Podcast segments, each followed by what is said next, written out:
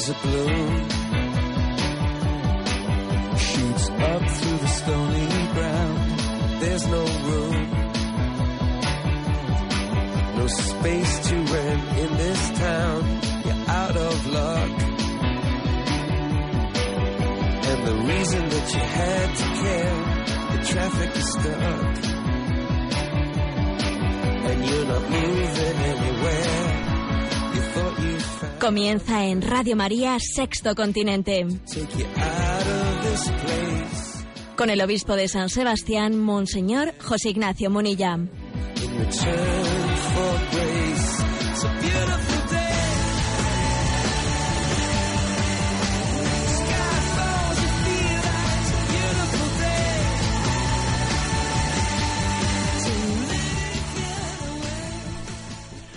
Un cordial saludo a todos los oyentes de Radio María. Un día más, con la gracia del Señor, nos disponemos a realizar este programa llamado Sexto Continente, que lunes y viernes hacemos aquí en directo desde Radio María. Ayer celebró la Iglesia el Domingo de Ramos y fue un Domingo de Ramos especial. En él recordamos cómo Jesús subía desde Betania a Jerusalén sabía lo que le esperaba. Para él era subir al monte Calvario, era entrar en la semana de la pasión. Y ayer la Iglesia Católica vivía en este Domingo de Ramos una introducción en la pasión, en la experiencia de nuestros hermanos cristianos coptos de Egipto, en dos iglesias, en, en plena celebración del Domingo de Ramos estallaban dos suicidas yihadistas dentro de la iglesia, pues dejando un gran número de muertos y de, heridos. Benditos mártires coptos del Domingo de Ramos, que ayer, Domingo de Ramos, entraron en la Jerusalén celestial. Envía a las redes esos versos, esos versículos de esa poesía que la Iglesia, co- como himno litúrgico, reza el día de la Epifanía. Te diré, mi amor, Dios mío, adorándote en la carne, te lo diré con mis besos, quizá con gotas de sangre. En el fondo, fijaros bien, estos atentados son para nosotros una llamada a la fidelidad y especialmente a la fidelidad eucarística. Os voy a decir que una de las cosas que más me impresionó cuando estuvo entre nosotros la hermana Ma- María Guadalupe Rodrigo, esta religiosa del Verbo encarnado que estuvo destinada en Alepo y compartió con nosotros el testimonio de los cristianos de aquellos lugares, una de las cosas que más me llamó la atención fue la reacción de los cristianos de estos lugares cuando para acudir a la Santa Misa, acudir a la Eucaristía, entran en una situación de riesgo. Nosotros, desde nuestros parámetros, diríamos, para estas ocasiones se hizo la misa por televisión ¿eh? o por radio. Bueno, pues la hermana Guada- Guadalupe decía, comenzaron los atentados, ¿no? Y además decía, cuando comenzaba la hora, la hora de la misa, era cuando lanzaban especialmente morteros en Alepo para que, para que los cristianos que iban a salir a esa hora misa pues sintiesen pre- presión ¿no? para no ir a la Eucaristía. Y contaba ella que se duplicó la asistencia a la Eucaristía, se duplicó. Y es emocionante, ¿no? Es emocionante entender cómo existe una gracia especial de Dios para situaciones especiales cuando Dios nos pida eh, una entrega especial, nos va a asistir, no nos va a dejar de la mano. Porque además decía ella, es que ojo, eh, aquellos cristianos, porque Alepo había sido en su tiempo, antes de iniciar la guerra, había sido pues una ciudad del bienestar, una ciudad que en Medio Oriente pues era de bien vivir, ¿eh? de bien vivir, con todo lo que eso supone de ir perdiendo pues un espíritu, un espíritu de radicalidad evangélica, irse aburguesando, ¿eh? irse cada vez cogiendo un espíritu más mediocre.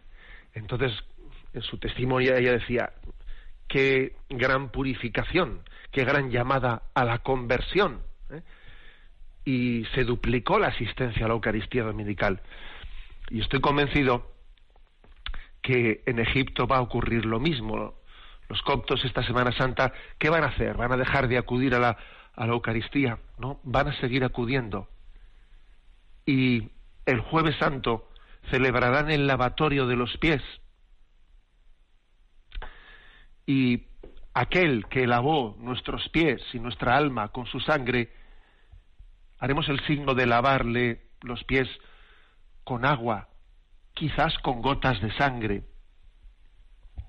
Nos unimos, pues, eh, a este momento de cruz y de gloria de la Iglesia.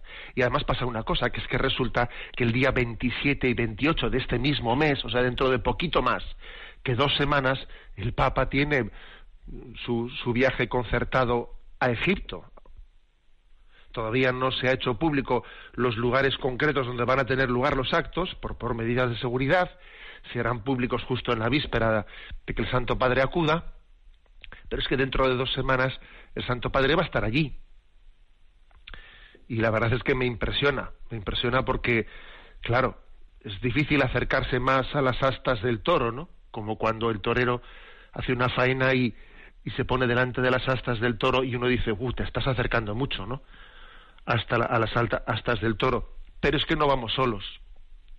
Es que el Señor dirige dirige la vida de la Iglesia, es que nuestra vida no es nuestra, es que es suya. Es que la vida no tiene otra razón de ser que entregarla, que darla. ¿Para qué sirve la vida si es para tenerla metida en un cajón? Así pues, comenzamos ¿no? este programa diciendo, benditos mártires coptos del Domingo de Ramos, que habéis entrado en la Jerusalén celestial rogad por nosotros, dadnos la gracia de vivir intensamente esta Semana Santa, de vivir el misterio de la pasión de Cristo, de su muerte y resurrección, que entregó su vida por todos y cada uno de nosotros. Sexto Continente es un programa que tiene interacción con vosotros a través de la cuenta de Twitter arroba obispo monilla, a través del muro de Facebook y de Instagram que lleva mi nombre personal, y hay una cuenta de correo electrónico muy activa, que es sextocontinente arroba radiomaria.es en la que recibimos pues, muchas eh, pues aportaciones y comentarios y hoy vamos a dedicar el programa monográficamente a atender pues consultas que nos han ido llegando ¿eh? tenemos a Mónica pues en la emisora y le vamos a pedir que nos vaya presentando eh, pues las que hemos seleccionado. Buenos días, Mónica. Muy buenos días, monseñor. Adelante con ello. Comenzamos con un joven sacerdote valenciano que escribe Escucho en el canal de Evox todas las semanas sus programas cuando voy camino hacia algún sitio para mi labor pastoral en el coche.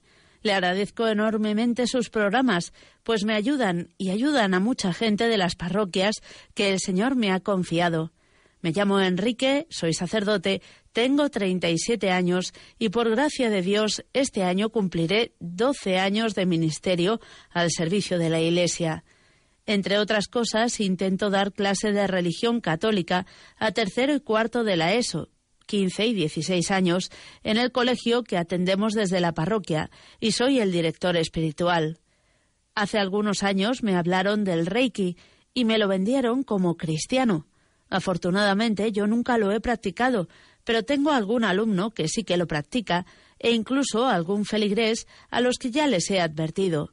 Sin embargo, podría dedicar un programa a hablar sobre todo esto, si así lo cree conveniente, señalando documentos de la Iglesia donde podríamos apoyarnos para la justificación de la incompatibilidad entre fe y Reiki, es una disciplina que se está extendiendo muchísimo y lamentablemente entre algunos católicos. Bueno, pues agradecemos ¿no? pues este que este sacerdote Enrique nos nos proponga un tema así para que lo abordemos explícitamente. Bueno, en primer lugar recuerdo eh, recuerdo que hubo un testimonio de Asunción Ruiz que aquí ella lo dio en San Sebastián que además por cierto era valenciana y, y este sacerdote es valenciano el que nos escribe y Asunción Ruiz pues yo creo que hizo un gran servicio compartiendo su testimonio de cómo había vivido ella pues el haberse metido en el Reiki y demás charcos, entre comillas, ¿no? Demás charcos de la nueva era. De una charla que sé que en Radio María se ha, se ha escuchado con varias veces y la podéis buscar fácilmente. Eh, nueva Era, si, si, buscáis en YouTube, Nueva Era, Asunción Ruiz, veréis su, su charla, tanto en YouTube como en iVox. ¿eh? y en Radio María también se ha escuchado varias veces. Creo que su testimonio es lo más mm, lo más convincente, porque una cosa es eh, hablar desde fuera, otra cosa es hablar desde dentro. Bueno, también un servidor, a propósito de esa de esa charla, pues eh, de Asunción Ruiz, hice mi reflexión en una charla titulada ¿Es compatible el yoga con el cristianismo? ¿Eh? pero bueno, como aquí específicamente se nos habla del tema del tema del Reiki, vamos a ello. Vamos a ver, existe el documento más claro, más claramente desarrollado, es de la Conferencia Episcopal Estadounidense del año 2009, 2009, en el que los obispos estadounidenses hablan sobre el Reiki, primeramente explican cómo nació el Reiki, que por cierto es una cosa del siglo XIX, nacida en Japón, en el entorno budista, sobre, sobre todo es una técnica de imposición eh, de manos, pues buscando, buscando la curación, pues lógicamente el, documento episcopal dice que, que la Iglesia sabe que aparte que hay que distinguir entre la gracia sobrenatural de sanación que Jesucristo puede dar a, las, a los métodos naturales de sanación, que son dos cosas que no son incompatibles, pero claro, lo que dice el documento es que por una parte que el Reiki sea eh, una, un método natural, que sobrenatural por supuesto no puede ser, pero que sea un método natural de sanación, eso está, está por demostrar, no, no existe ¿no? una demostración al respecto. Y luego lo que sí que subraya el documento, pues es lo siguiente, lo voy a leer. Ni la escritura ni la tradición cristiana en su conjunto considera el mundo natural, el de las energías naturales y tal y cual, ¿no? Como algo basado en la energía vital universal que quede sujeto a la manipulación por parte del poder natural humano del pensamiento y de la voluntad. A ver, eso está fuera de la tradición cristiana. Eso de que haya energías que yo tengo que canalizar, etcétera, ¿no? De hecho, esta cosmovisión tiene sus orígenes en las religiones orientales y tiene un cierto carácter monista y panteísta, en el que las distinciones entre uno mismo, el mundo y Dios tienden a diluirse. Como hemos visto, los practicantes de Reiki son incapaces de diferenciar con claridad lo que es el poder de la curación divino y el poder que está a disposición del hombre. Y entonces se dice, concluye la declaración episcopal de la Conferencia Episcopal Estadounidense, en términos del cuidado de la salud espiritual, existen importantes peligros. Para usar el Reiki uno tendría que aceptar al menos de forma implícita conceptos claves de la cosmovisión que subyace a la teoría Reiki, elementos que no pertenecen ni a la fe cristiana ni a la ciencia natural. Sin justificación ni en la fe cristiana ni en la ciencia natural, no obstante, un católico que pone su confianza en el Reiki estaría actuando en la esfera de la superstición, tierra de nadie, que no es la fe ni la ciencia. La superstición corrompe la adoración personal de Dios, ya que conduce al el sentimiento religioso personal y la práctica hacia una dirección equivocada dado que a veces la gente cae en la superstición por ignorancia, es responsabilidad de todos los que enseñan en nombre de la Iglesia eliminar tal ignorancia en la medida de lo posible. Dado que la terapia Reiki no es compatible ni con la doctrina cristiana ni con la evidencia científica, no sería apropiado para las instituciones católicas como aquellas encargadas del cuidado de la salud o centros de retiro, o para personas que representan a la Iglesia, como los capellanes católicos, promover o prestar apoyo a la terapia Reiki. Bueno, yo creo que es de agradecer ¿eh? Eh, a la conferencia episcopal estadounidense que una tirada a la piscina como esta, o sea, el mojarse y poner y poner, eh, digamos, puntos sobre las is. Este es un documento del año 2009 documento de los, el que quiera buscarlo fácilmente en internet lo va a encontrar. Eh, documento de los obispos de Estados Unidos sobre el Reiki, muy cortito, ¿eh? son dos o tres páginas y creo que responde perfectamente a la pregunta de nuestro sacerdote de, Valencia. Adelante, Mónica, con la siguiente pregunta. Un oyente anónimo nos manda la siguiente consulta. Buenos días, monseñor. Puntualmente me, me suele plantear en mi consulta médica la pregunta del yoga, concretamente Iyengar Yoga, como método para mantener un equilibrio muscular esquelético y mejora de hábitos posturales mediante el trabajo de todos los grupos musculares del cuerpo, buscando mejora de la salud y bienestar físico, sin entrar en filosofías ni relajación. Querría saber si esto se debe desaconsejar a un cristiano, pues se ocupa estrictamente de lo físico. Muchas gracias. Bueno, como veis, yo también he aprovechado, como el programa anterior, hablamos de eh, la incompatibilidad del Zen y el cristianismo, y también tenía pendiente esta pregunta anterior sobre el tema del Reiki. Bueno, pues ahora también tenemos esta otra pregunta de esta médico eh, que nos plantea, y el tema del yoga, bueno, pues mm, así ya mm, abordamos las tres cuestiones, la del Zen que fue abordada en el programa anterior, la del Reiki que la he respondido eh, desde ese documento de la Conferencia Episcopal Estadounidense y nos falta por abordar aquí el tema del yoga.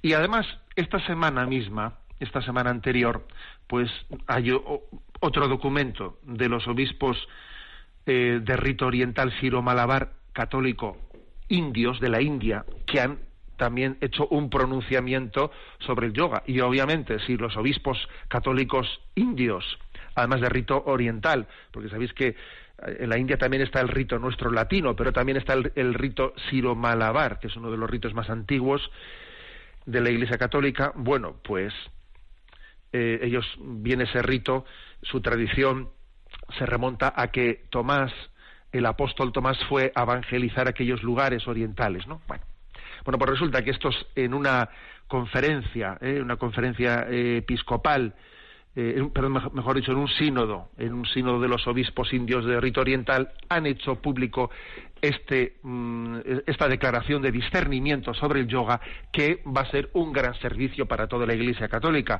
porque obviamente dicho por ellos, pues tiene mucho, eh, mucha autoridad, ¿no? ¿Y qué es lo que han dicho? Pues que eh, el yoga es aceptable como ejercicio físico, pero no como espiritualidad no como religiosidad, ¿no? Entonces, el sínodo de los obispos viene a decir, habla de la practicidad útil y benéfica que puede tener para el cuerpo y la mente, pero siempre y cuando no se confunda con la espiritualidad, porque se está utilizando, así lo denuncian ellos, pues como una forma de, de introducir el estilo y los conceptos de vida hindú. Además lo dicen ellos cuando resulta que en las escuelas de la India la enseñanza del yoga es obligatoria. Pero claro, ellos denuncian que con, frecuencia se está utilizando eso para imponer el estilo de vida hindú. Y subrayan, el yoga no es el medio para alcanzar el contacto con lo divino. ¿eh? Ellos lo dicen, el yoga no es el medio para alcanzar el contacto con lo divino. Si bien este pueda contribuir a la salud física y mental, pero contacto con lo divino es otra cosa distinta. Ellos reconocen el importante rol que el yoga puede tener en la cultura india, pero insisten, ¿no? Que debe ser considerado como un ejercicio físico, como una postura para concentrarse en meditar, pero que la experiencia divina no sucede a través de una particular postura. Eso de que eh, la respiración y no sé qué es el lugar del contacto con lo divino, a ver, eso es absurdo. Eh, el don sobrenatural de Dios no está supeditado a un elemento natural físico, ¿no?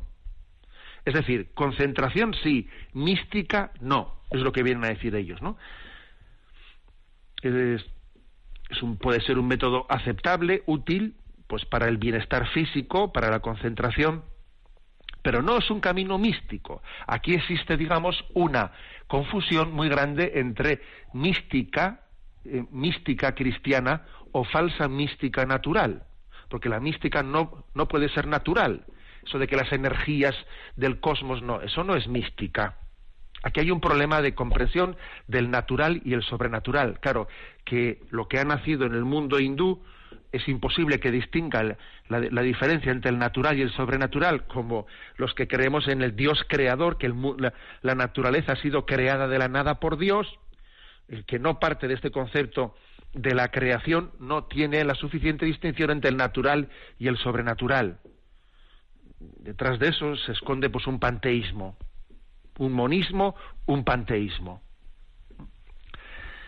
Bueno, pues mm, resulta que existe cada, cada año, mm, el 21 de junio, eh, la, Jornada Internacional del Yoga, en la que eh, el gobierno de la India pues pide que, que prácticamente se paralice todo el, el sistema de enseñanza y entonces pues se hace una especie de gran fiesta del yoga en todos los colegios de la India, ¿no?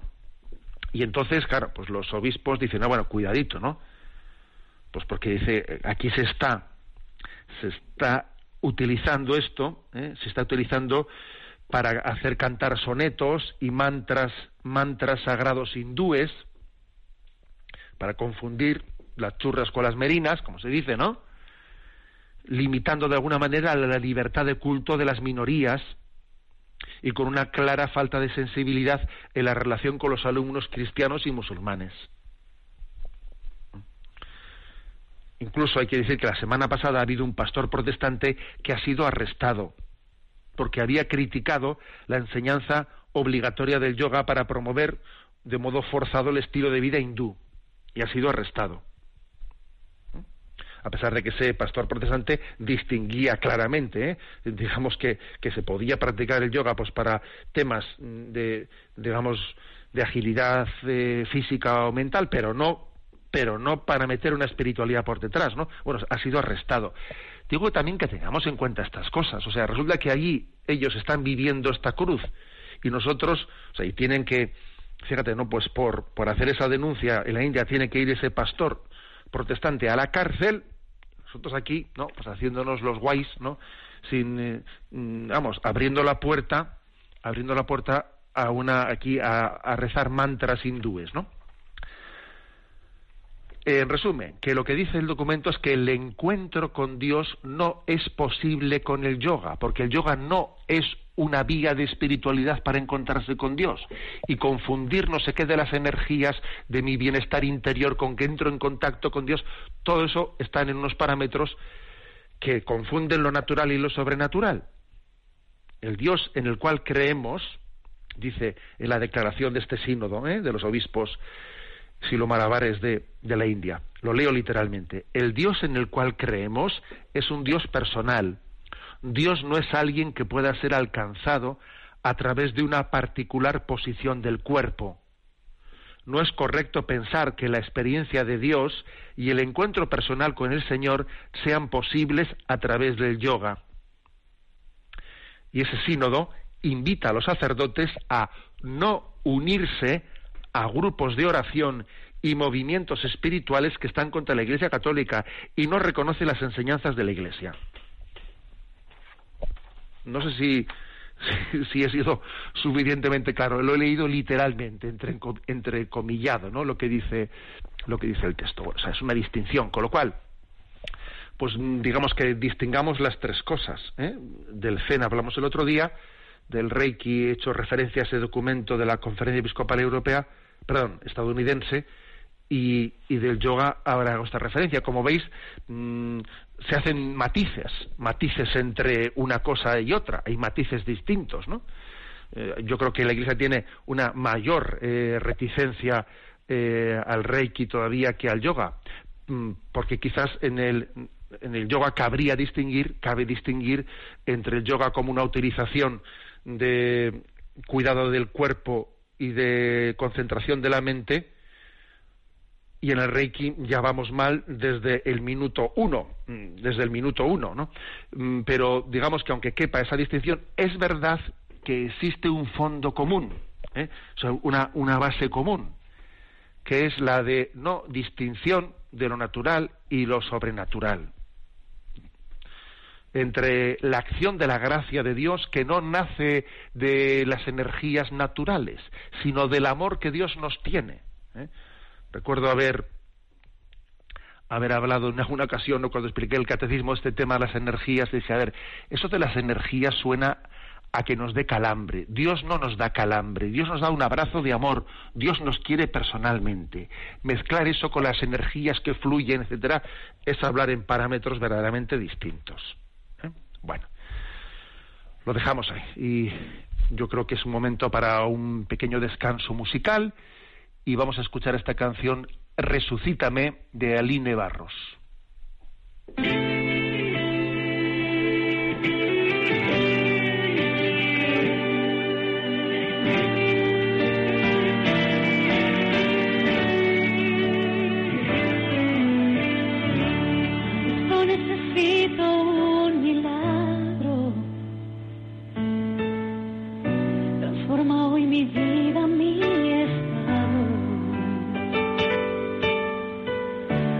Que no veo la luz del día.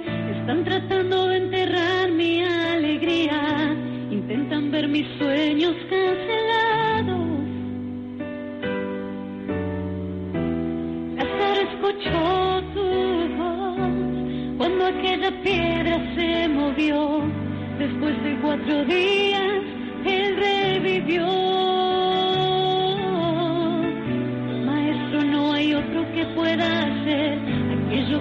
Solo tu nombre tiene el poder. Necesito tanto de un milagro. Remueve hoy mi piedra y llama por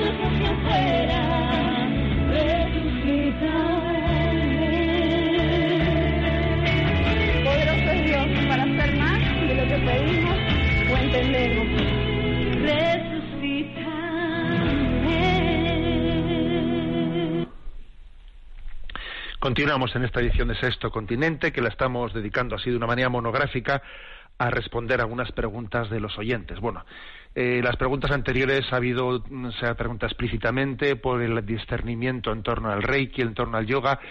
Yo también tengo que decir que no soy un especialista y recuerdo que en esta radio, en Radio María, existe un programa pues que se realiza quincenalmente los sábados a las, a las 20 horas, pues que dirigen algunas personas que sí son verdaderamente especialistas. Lo dirige Vicente Jara, Seglar, y en él participa también el padre Luis Santamaría de la diócesis de Zamora, que también es otro especialista, y sé que en esos programas se habla ampliamente del tema, y los tenéis también en el podcast de Radio María, etcétera, etcétera. Bueno, a Mónica que sigue teniendo ahí preguntas de los oyentes, vamos, que nos las siga presentando. Nos vamos al otro lado del Atlántico y es que Guillermo Sepúlveda nos pregunta, un saludo, le escribo de Monterrey, México, y me gustaría su opinión acerca de los tatuajes. Bueno, acerca de los tatuajes. A ver, yo he visto por ahí algunas, eh, algunos mm, intentos de recusación eh, de los tatuajes, pues basados en algunas citas bíblicas, sobre la pureza de la piel, etcétera, en el Antiguo Testamento, y a mí me parece que, que, esa, esa argumentación, yo también me voy a hablar en contra de los tatuajes, ¿eh? yo también me voy a hablar en contra, pero yo creo que no hay que estar recurriendo, para hablar de los tatuajes, no hay que estar recurriendo a, a, un, a un, digamos, pues a una cita bíblica, porque yo creo que es sacarla por los pelos, sacarla por los pelos y, eh, a ver, me parece que es descontextualizar las cosas. ¿eh? Eh, eh, por lo tanto, ¿es pecado hacerse un, un tatuaje? No. No. O sea, eso no se puede decir tal cosa. Ahora, es verdad que yo creo que sí que tenemos que tener pues una cierta capacidad crítica crítica sobre las modas que nos que nos vienen encima, ¿no? sobre las modas, el hecho de que estamos siendo continuamente esclavos de la de, de la imagen, pues porque resulta que si en un tiempo pues se lleva no sé qué, nos ponemos esto, si en otro tiempo se lleva el otro, nos ponemos lo otro, estamos siendo esclavos de la imagen. Claro, cuando, cuando la imagen eh, se refiere únicamente a la ropa externa, pues parece que nos condiciona menos, porque, bueno, pues eh, luego nos la quitaremos, ¿no? Pero cuando la, cuando la imagen pues la, imprimimos en, en, nosotros de una manera más indeleble, para entendernos, pues todavía, digamos, los, las consecuencias de esa imagen de la que nos hacemos esclavos es más perdurable. Entonces, nosotros estamos llamados a crecer en una identidad fuerte, a estar a gusto con, con lo que, como Dios nos ha hecho. ¿Eh? Yo creo que ahora estoy hablando de la esclavitud de la imagen, estoy hablando de la moda en general, que nos hace un daño grande porque porque sería imposible, fijaros bien, que la moda tuviese la fuerza y el influjo que tiene si tuviésemos más autoestima, si nos quisiésemos más como somos, si nos aceptásemos como Dios nos ha hecho. Y yo soy de los que pienso que, mira, ni peluquines ni, ni tatuajes, sino que soy así y, me parece, y insisto, que no es ningún pecado ponerse un tatuaje, que no es ningún pecado ponerse un peluquín, que no es, de acuerdo, ¿eh? pero es que creo que no es un signo de, de una salud espiritual mm, fuerte que tenemos que vivir en presencia de Dios, Dios me quiere, Dios me conoce profundamente, yo ante Dios no tengo que ponerme ningún peluquín, ni ninguna, ni ningún tatuaje, ni, ni, ni nada, ¿eh? ni, ni pintarrejearme demasiado. No, no tengo, no necesito, porque Dios me conoce como soy, ¿no? Bueno, entonces, sí, ¿eh? Pues con eso tampoco estoy denigrando de la moda, de, del cuidado de la belleza. A ver, entendedme, ¿eh?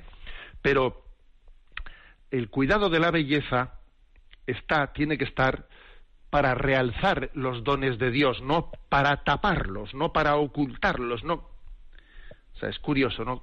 En vez de la belleza a veces hacemos que en vez de que sea relucir los dones, que reluzcan los dones de Dios, es como si tuviésemos que nosotros, ¿no? Como si nos avergonzásemos de los dones de Dios y tuviésemos que taparlos, yo qué sé.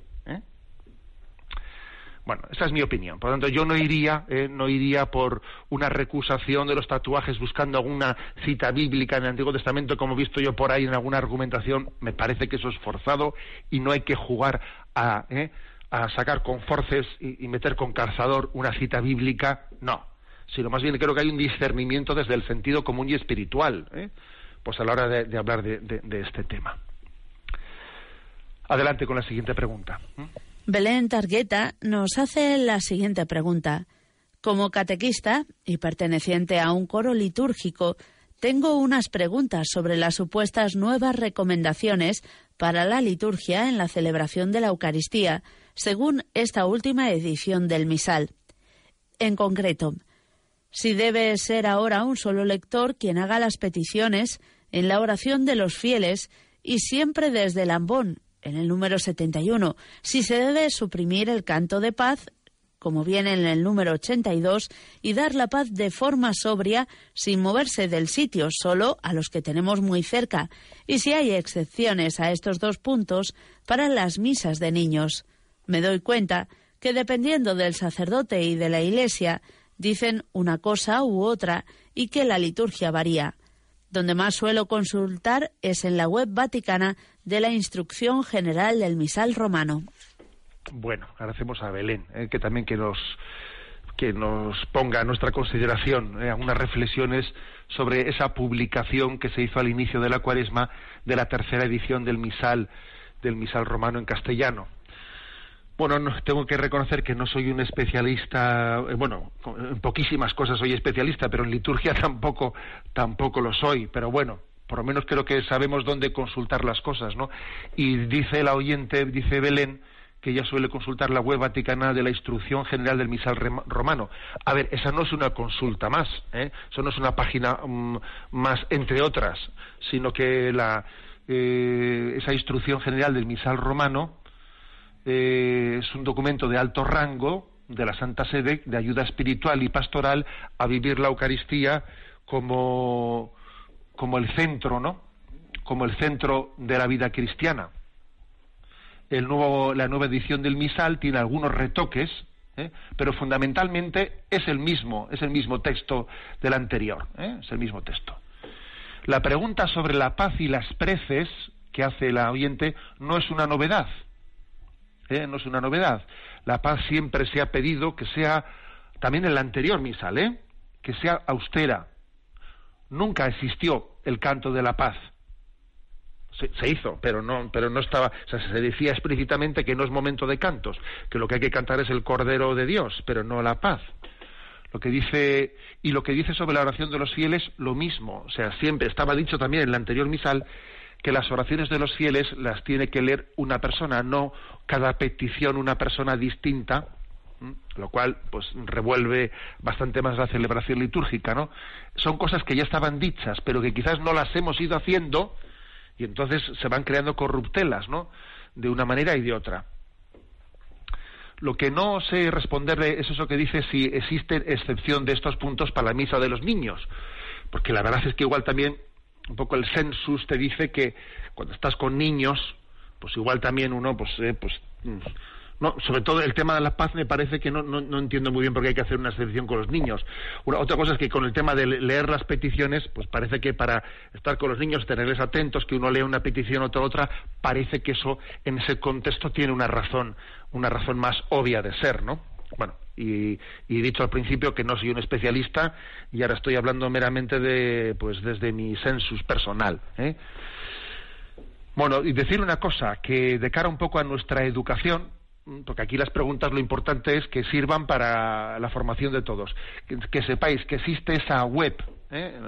vaticana sobre la instrucción general del misal romano, y también hay que también os digo para vuestro conocimiento pues que existen por ahí otras cosas interesantes.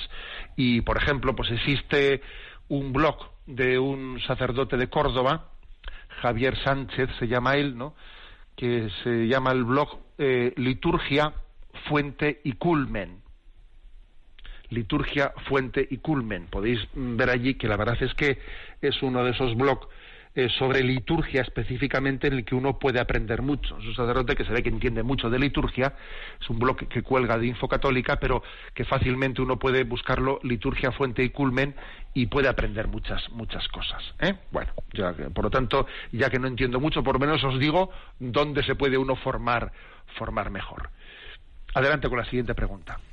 Antonio de Pamplona pregunta, me ha dolido leer en el diario El Mundo un titular que dice la Iglesia se cuela en la foto del desarme, a propósito de la escenificación que el sábado pasado se vivió en Bayona sobre la entrega de las armas de ETA.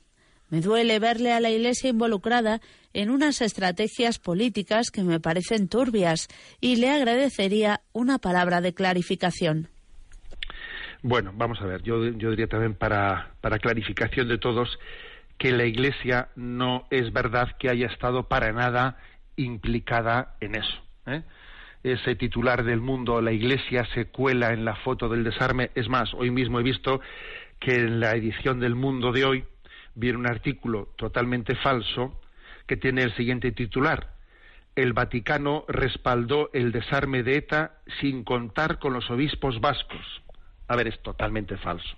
¿eh? Lo, lo, único que hay de cierto es que en esa, en esa escenificación que se hizo el sábado en Bayona de la entrega de las armas, etcétera, pues aparte de que aparecieron como verificadores un sacerdote metodista, pues para, para sorpresa de, de, los, de los obispos y de la Iglesia del País Vasco, apareció también el arzobispo de Bolonia, entonces, claro, la pregunta es, anda, estaba ahí el arzobispo de Bolonia allí como verificador de la entrega de las armas de ETA. Entonces, eh, estarán el obispo de Bayona estaría en conocimiento de eso, ¿no? No, no, en absoluto. El obispo de Bayona no estaba en conocimiento de eso. Los obispos del País Vasco o de Navarra estarían en conocimiento de eso. No, no, no, en absoluto. Nosotros estaríamos en conocimiento de eso entonces le habría enviado, este hombre estará, estará enviado por la Santa Sede, ¿no? Desde la Santa Sede habrá recibido una bendición explícita o, cuando menos implícita para poder ir ahí. No, no, en absoluto. Tampoco había recibido ninguna, ninguna bendición de la Santa Sede. Lo ha hecho por su cuenta y riesgo. ¿Eh? Es más, eh, puedo decir que el obispo de Bayona nos ha comunicado a todos los obispos pues como desde la Santa Sede, desde Secretaría de Estado, le han comunicado que puede, eh, que puede decir públicamente que ese obispo, el arzobispo de Bolonia, acudió a ese acto de Bayona a título meramente particular, sin ningún tipo de bendición ni explícita ni implícita por parte de la Santa Sede. ¿Eh? O sea que, por lo tanto, no es cierta la, el titular de que, de que la Iglesia ha estado presente en ese, en ese acto si se me permite un comentario un poco irónico, que siempre es bueno el sentido del humor, ¿eh? para intentar un poco distender las cosas, yo no sé si con esto habrá terminado, esto será un signo de que el laicismo ha terminado. Porque claro, se suele decir que la Iglesia no tiene que estar presente, ¿no? Y pues eso, ahora llegan las fiestas patronales y ya no, ¿eh? pues algunos políticos dicen yo no entro en la Iglesia porque no vamos a entrar los, eh, las, las autoridades políticas dentro de la Iglesia, nos quedamos fuera.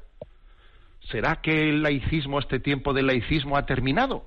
Que a partir de ahora ya va a ser distinto. ¿O será que estaban verdaderamente, ¿eh? estaban verdaderamente necesitados y no sabían exactamente ni, ni si podían acudir a alguien o servirse de, servirse de alguien para darle, digamos, una, una un realce a un acto que querían, ¿eh? en el que querían escenificar no se sabe qué. Y entonces, como no sabían exactamente a quién recurrir, eh, pues para intentar realzar algo, fueron a, fueron a y buscaron un obispo por su cuenta. A ver, por lo tanto, eh, la respuesta a la pregunta, no es cierto que la Iglesia haya estado presente en ese acto, porque si está un sacerdote o un obispo o quien sea a título particular y además al margen de, del envío y de la encomienda que la Iglesia le ha hecho, pues obviamente no se puede decir que la Iglesia ha estado ahí.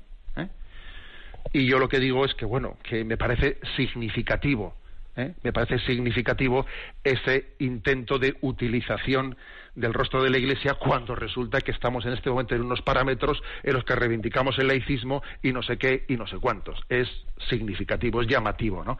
Esa contradicción. Bueno, Mónica, adelante con la siguiente pregunta. Ernesto, desde Valencia, nos pregunta dos cuestiones.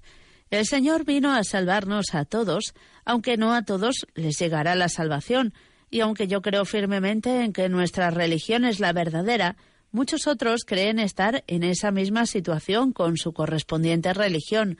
Muchas personas de otras religiones pueden ser buenas personas e incluso pueden llegar a cumplir mejor nuestros mandamientos que nosotros mismos. ¿Qué les pasará a estas personas cuando llegue su juicio particular? Y en segundo lugar, a nuestros familiares fallecidos les deseamos que estén en el cielo o en un breve purgatorio. Y sabemos que en el cielo ya no hay sufrimiento. Pero si ellos desde allí pueden ver la vida de sus familiares, ¿no sería cierto el sufrimiento por ver que algunos de los que aquí se pueden condenar Muchas gracias y un saludo. Bueno, a ver, con respecto a la pregunta de Ernesto. Eh, cada uno de nosotros será juzgado por Dios de la fidelidad con la que hayamos vivido a eso que Dios nos ha permitido conocer en el seno de nuestra conciencia. ¿Mm? Lo cual, lo cual quiere decir que, es decir, cada uno es responsable ante Dios de haber respondido a, a esa verdad que ha conocido en, su conciencia. Por tanto, si, si hay una, pues tú imagínate, ¿no? Pues un musulmán, un hindú, un, un ateo incluso, un ateo, que sin culpa alguna de su parte no han conocido a Jesucristo, ¿eh? pues serán juzgados por Dios de lo que de lo que en su conciencia han podido de la fidelidad que han tenido para vivir de acuerdo a lo que han podido conocer como su verdad como verdad en su conciencia. Con esto no quiero decir que lo que nos salve sea la conciencia, no, no. El que nos salva es Jesucristo. Y esas personas que por la fidelidad a su conciencia serán salvadas por la misericordia de Dios, conocerán cuando estén en la otra vida que es Jesucristo quien les ha salvado pero Jesucristo les juzgó, pues con plena misericordia, les juzgó desde la capacidad que tuvieron de conocer la verdad en esta vida. ¿Eh? Creo que esta es la respuesta correcta que hay que darle a, Ernesto. La otra pregunta que él hace, el hecho de cómo se entiende que alguien estando en la vida eterna, la felicidad plena del cielo, al mismo tiempo, estando en Dios, ve aquí, ve aquí la posibilidad de perdición de sus seres queridos, o ve que muchos van, van por un camino equivocado, y cómo desde el cielo, siendo plenamente feliz, no puede, no va a sufrir, porque ve aquí las cosas que van por, por un camino errado. Bueno, la verdad es que esa pregunta ya no es únicamente referida a nuestros seres queridos que están en el cielo, sino a Dios mismo. Dios mismo. Dios mismo es eternamente y plenamente feliz. Pero Dios no es indiferente a, la perdición de sus hijos, que, aquí, porque Dios, Dios quiere infinitamente más a las personas que también van camino de perdición que nosotros podamos querer a nuestros familiares, ¿eh? Les quiere mucho más Él. Entonces, ¿cómo, se conjuga eh, la, la felicidad infinita de Dios con su sufrimiento, porque es que si amas, sufres. Si amas, sufres, ¿eh? Es imposible amar y no sufrir.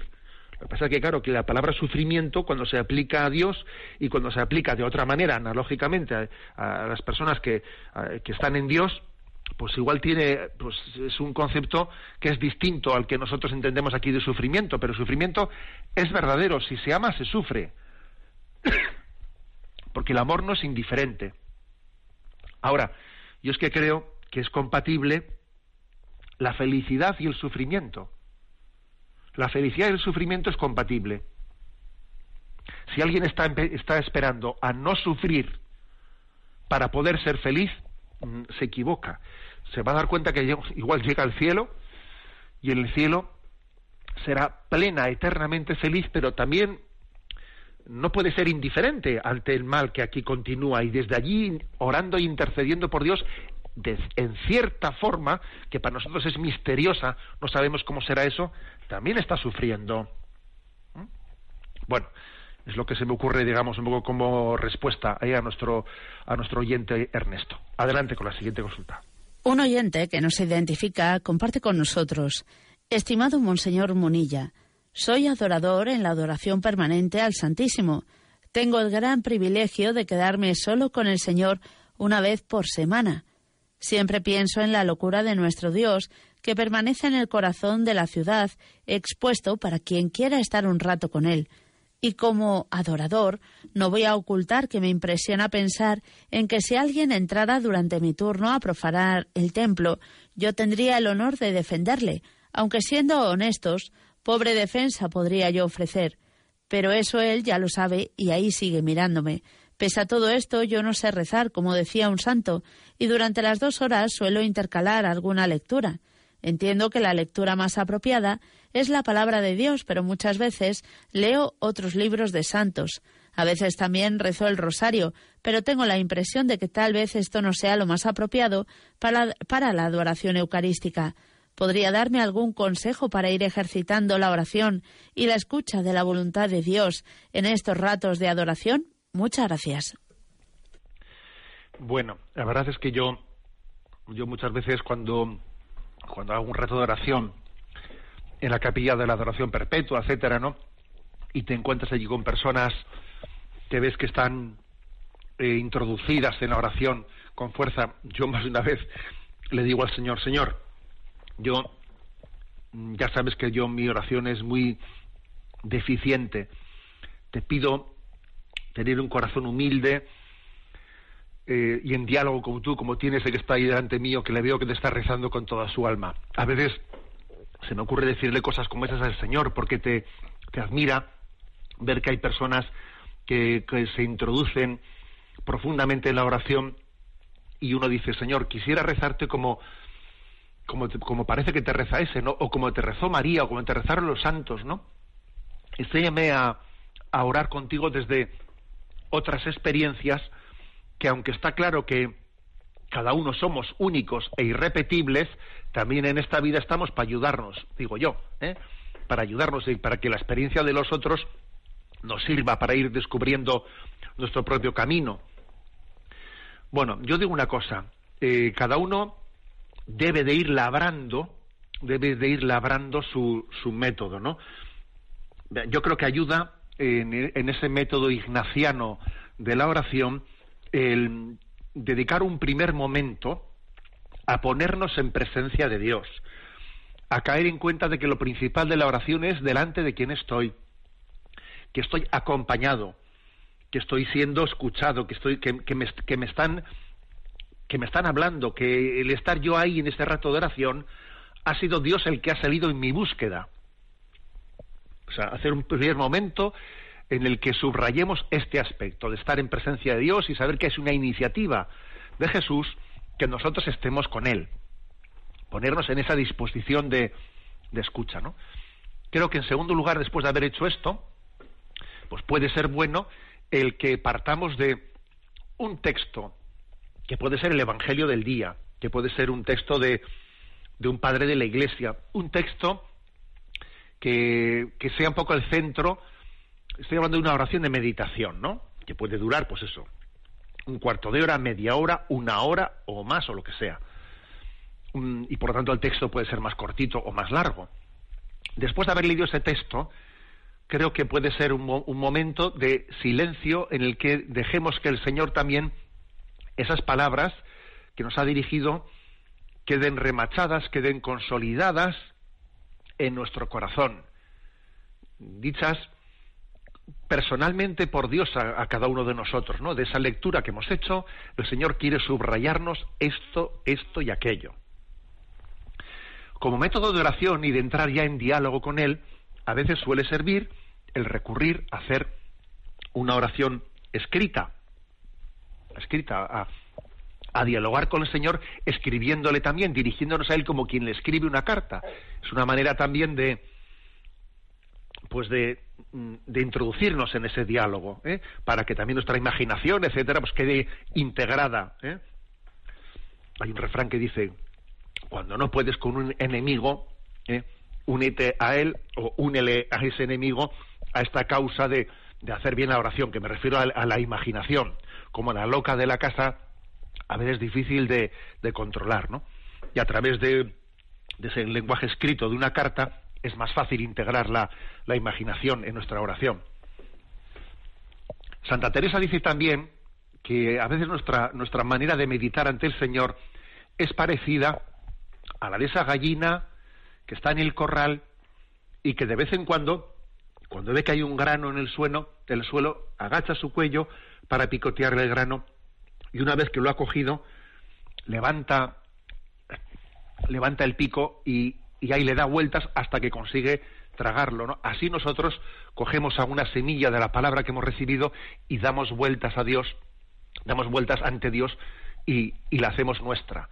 Después la siguiente parte de la oración puede ser la oración de petición por tantas necesidades que tenemos, la oración de acción de gracias y terminamos con la glorificación de Dios. Bueno, se me ocurre todo esto como una metodología, digamos, de oración para un cristiano. Bueno, os deseo que tengamos muchos ratos de oración como estos en esta Semana Santa que se inicia. La bendición de Dios Todopoderoso, Padre, Hijo y Espíritu Santo, descienda sobre vosotros. Alabado sea Jesucristo.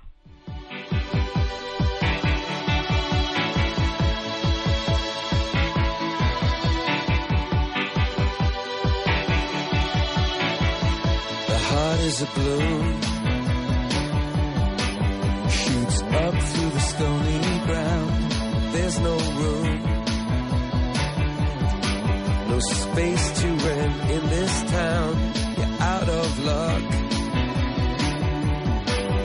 and the reason that you had to care, the traffic is stuck, and you're not moving anywhere. You thought you found. Han escuchado en Radio María Sexto Continente, un programa dirigido por el obispo